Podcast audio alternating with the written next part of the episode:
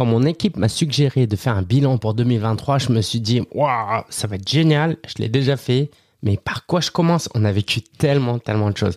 Alors, pour que cet épisode existe, euh, j'ai dû tout simplement accepter de ne pas être exhaustif. Tu ne sauras pas exactement tout ce que j'ai vécu en 2023 et puis c'est pas grave parce que j'en ai gardé, euh, j'ai gardé 10 leçons de tout ce qu'on a fait en 2023 et euh, je suis sûr que tu vas en tirer quelque chose. Le plus important, c'est que tu repartes avec cet épisode avec un raccourci, un truc où tu t'es dit tiens merci Lingen et ton équipe d'avoir vécu ça et de l'avoir partagé parce que ça va m'économiser euh, ça, ça, ça euh, cette année. Donc si tu repars ne serait-ce qu'avec une seule chose, je serai très content. Alors let's go.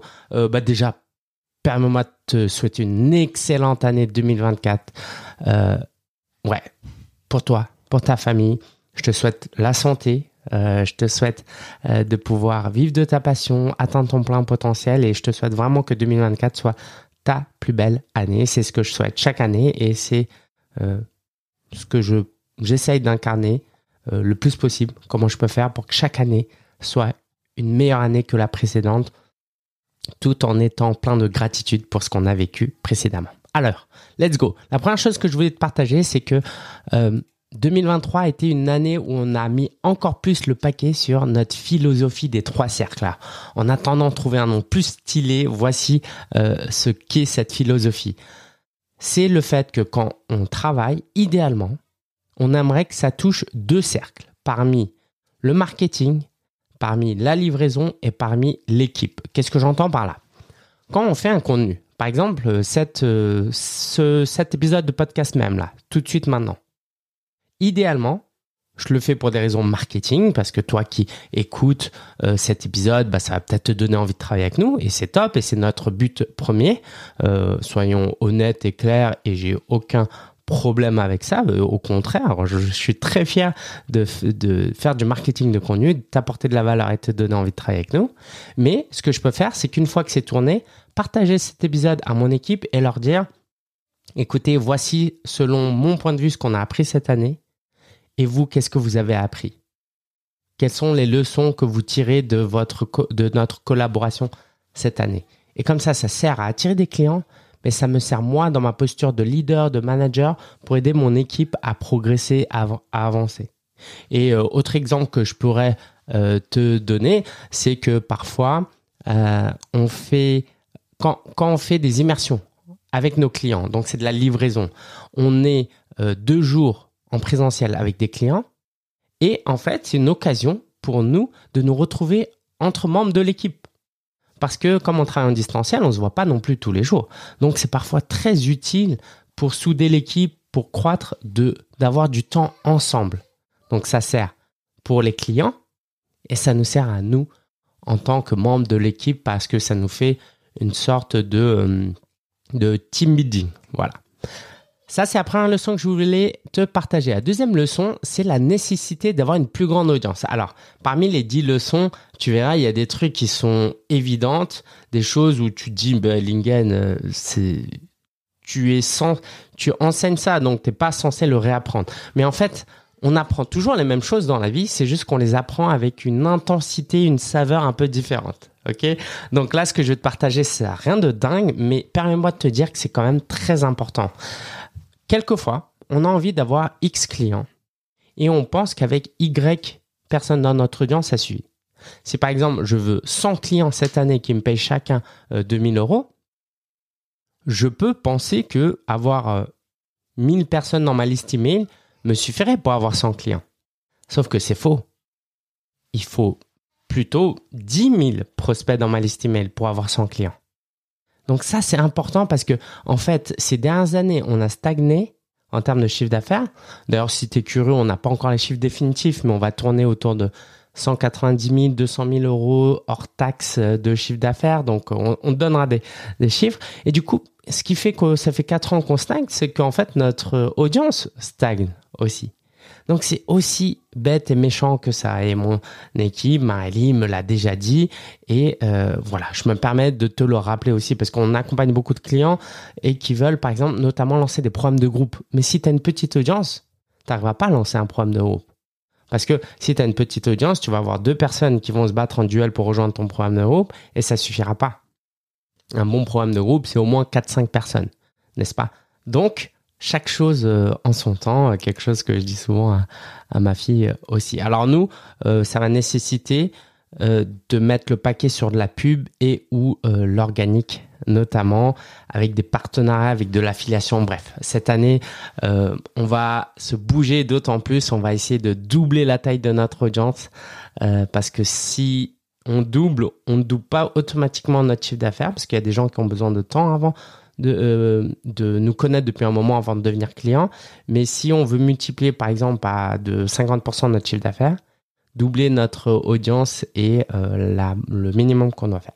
Alors, Troisième point que j'aimerais partager, c'est que le business, c'est de la psychologie. Là aussi, c'est des choses que je sais et que euh, et c'est peut-être pas nouveau pour toi, mais ça vaut le coup de se le rappeler. Hein. Euh, les meilleurs apprentissages sont pas toujours des nouveaux apprentissages. Encore une fois, ce sont des apprentissages qu'on n'a pas totalement saisis, mais on a besoin de temps pour pleinement les intégrer. Et notamment euh, l'idée des croyances limitantes. Donc, euh, si je prends mon cas, par exemple, je sais je l'avais identifié, mais ça revient toujours et toujours. J'ai encore cette idée qu'il faut souffrir pour réussir. J'ai cette idée que je pourrais pas faire un million d'euros en travaillant autant, voire moins. Donc, tant que j'ai cette croyance-là, je vais pas faire le million parce que si dans ma tête inconsciemment, même si je sais consciemment que c'est faux, dans ma tête, si je me dis qu'il faut que je travaille 70 heures et que je passe moins de temps avec ma famille pour faire un million, bah, je vais me saboter n'est-ce pas? Et quand, euh, parce que dernièrement avec la publicité, on a mis un peu plus de, budget dans la pub, on a dépensé au moins 10 000 euros euh, en 2023 en pub, ce qui est 3, 4, 5 fois plus qu'en 2022. Euh, j'ai eu cette sensation où on a eu des clients, mais on n'a pas beaucoup travaillé pour, parce que en fait la pub travaillait pour nous mais c'est l'argent qui travaillait pour nous. Et donc, j'avais pas cette impression de souffrir. Tu vois, c'est un peu un mindset de, de, de, de personne de gauche. Tu vois, le capital, c'est mal. Utiliser l'argent pour développer son business, c'est mal. Pour réussir, il faut souffrir, il faut suer. Tu vois, euh, euh, la valeur euh, du travail avant le capital. Et voilà, faut que je déconnecte ça parce que il est hors de question que pour faire croître mon business, je dois travailler plus. En fait, ce serait juste stupide. Parce que au final, ce qui m'intéresse, c'est d'aider les gens et d'aider plus de gens. C'est pas euh, euh, les gens, ça les intéresse pas que je travaille plus ou moins, n'est-ce pas? Autre chose euh, sur cette idée que le business est vraiment la psychologie sur un sur un tout autre plan, j'ai d'autant plus réalisé que j'étais un introverti. Alors je suis un introverti très avec une grande aisance euh, socialement parlant, avec une bonne intelligence émotionnelle, ce qui fait que ça ne se voit pas forcément. Mais euh, j'ai compris durant cette année 2023 que j'avais besoin de faire de moins d'appels. J'avais fait beaucoup, beaucoup, beaucoup d'appels, des centaines d'appels chaque année, et là j'ai besoin de faire moins d'appels. Euh, et pour la petite anecdote, par exemple, un de mes moments préférés de la journée, c'est la vaisselle. Ok, malheureusement, on va bientôt acheter un lave-vaisselle. Parce qu'on passe de 3 à 5 et ça c'est pour autre chose, pour un autre sujet. Bon, si tu le sais pas, on attend des jumelles. Hein. Euh, et en fait, pourquoi j'aime la vaisselle? Pas parce que j'aime la vaisselle en soi, j'aime pas la vaisselle, mais parce que c'est un moment où je suis tout seul avec mon casque, euh, en train de faire ma vaisselle en regardant YouTube, en écoutant des podcasts. Ok, donc euh, ouais, ça c'est une vraie expertise de faire la vaisselle en regardant YouTube. avec le temps, c'est quelque chose qui se développe D'ailleurs, il y a bien des aveugles, des personnes aveugles qui font la vaisselle, donc c'est possible, c'est possible. Euh, et donc voilà,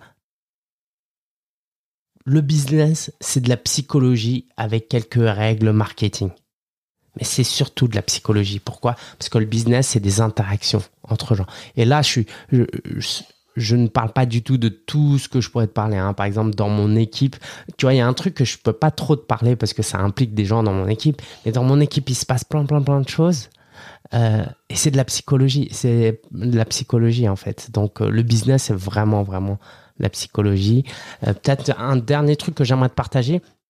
J'ai eu une petite frustration à un moment durant l'année 2023 en mode, mais pourquoi Alors que j'ai amélioré mon offre, on a diminué le tarif euh, parce qu'on a diminué la durée de notre accompagnement, pourquoi les gens ne rejoignent pas notre programme coach en mission? Et en fait, je me suis rendu compte que, bien sûr, quand tu demandes à un coach s'il veut avoir plus de clients, évidemment qu'il va te dire oui, mais à un niveau inconscient, non. C'est pour ça qu'on a lancé l'Académie Coach de Transformation, parce qu'on a vu qu'il y avait un besoin avant le besoin de développer des clients, c'était le besoin de se sentir plus légitime. Et du coup, il y a tout cet antagonisme où les coachs veulent plus de clients, mais ils s'en donnent pas les moyens. Et nous, euh, on n'est pas là pour euh, forcer les gens, donc on s'adapte à un minimum, tout en gardant nos valeurs et en, jouant notre rôle de, leader. Mais voilà, c'est vraiment euh, tordu. Parce que et, alors là, je, dis ça pour mes clients, mais pour moi, c'est pareil. Si tu me demandes, est-ce que Lingen, tu veux faire 500 000 euros de chiffre d'affaires en 2024 Je vais te dire oui, bien sûr que je veux.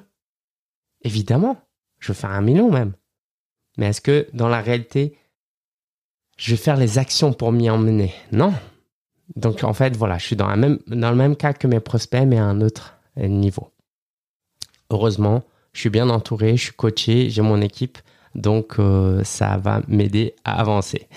Euh, j'en profite pour dire que euh, merci à, à Marélie, hein, qui m'a apporté aussi quelques quelques éléments pour faire cet épisode de podcast. Allez, quatrième leçon que je tire de cette année, c'est l'importance du réseau.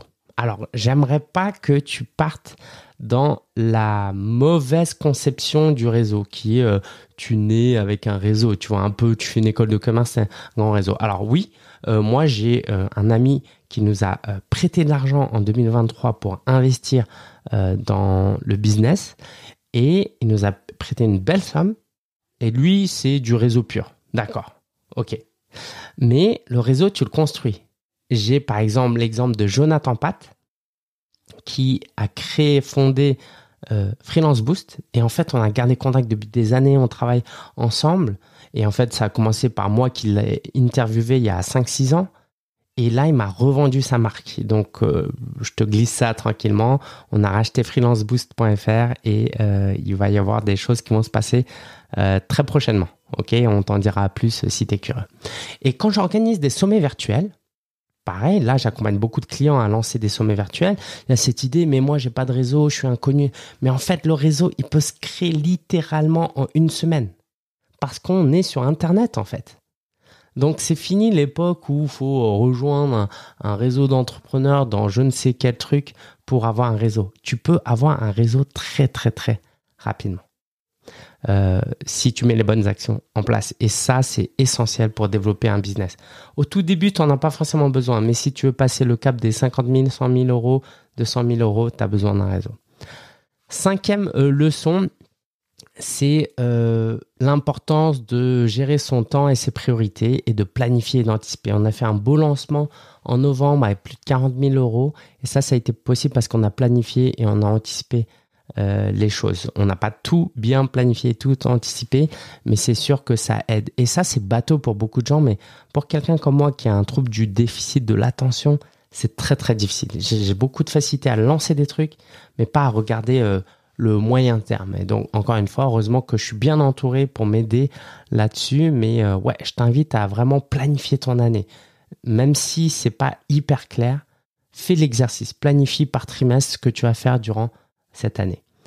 Euh, autre euh, leçon de cette année, c'est encore une fois, hein, c'est pas des, leçons révolutionnaires, mais parfois c'est les fondamentaux qui sont les plus importants l'importance de l'hygiène de vie. Alors déjà, c'est pas important pour la vie personnelle. Ok, aujourd'hui, moi, je, voilà, avec trois filles, euh, j'ai presque 40 ans. J'ai envie de vivre le plus longtemps possible, de pouvoir jouer avec mes petits enfants euh, plus tard. Donc, euh, je veux prendre soin de, ma santé. En plus, je, je, me suis inscrit au foot, donc j'ai envie de jouer, de bien jouer au foot aussi. Mais pour le business, c'est important de bien dormir, euh, de prendre soin de son euh, poids aussi pour euh, la confiance. apparaître en vidéo quand tu es en surpoids et quand tu te sens pas bien, bah, c'est compliqué, tu vois. bien manger pour être en forme, pour pas être endormi après l'après-midi. Bref, extrêmement important. Beaucoup de choses se jouent là. Quand le matin tu te réveilles et tu es fatigué et tu un peu malade, c'est pas la même chose que quand tu as bien dormi.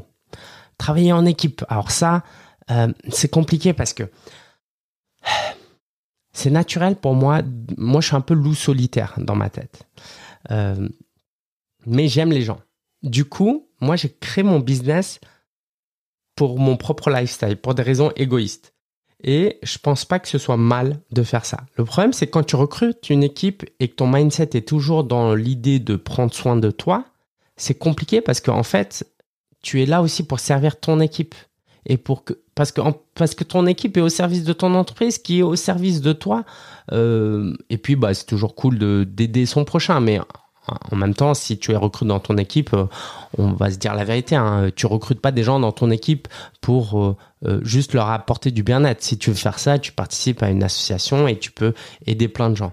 Mais ton équipe est ton entreprise qui t'aide, donc c'est important de les aider. Parfois, c'est dur pour moi de dire, mais là, c'est moi chef d'entreprise, je dois prendre soin de moi, je préfère ça, donc vous adaptez à moi. Et il faut des moments comme ça. Parce que c'est votre entreprise.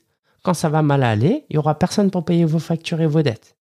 Donc, c'est important que vous soyez la priorité dans votre équipe, euh, au-delà de, au-dessus de, des membres de votre équipe. Mais ceci étant dit, sur le moyen long terme, si comme moi tu aspires à créer un business à 1 million, 10 millions un jour, c'est impossible. Tu peux pas fonctionner comme ça. Parce que les gens, ils vont venir, ils vont, euh, ils vont ils vont partir en fait. Ils vont venir, ils vont partir, tu vas rien construire du tout. Donc faut trouver cet équilibre et c'est vraiment pas facile. Et la clé, c'est la communication. Bien, bien communiquer. On a eu des embrouilles dans l'équipe cette année, mais euh, ça a toujours été un problème de communication. Mais heureusement qu'on s'est aussi bien communiqué, donc on a réparé euh, les choses aussi, on a avancé. Ça, c'est la clé.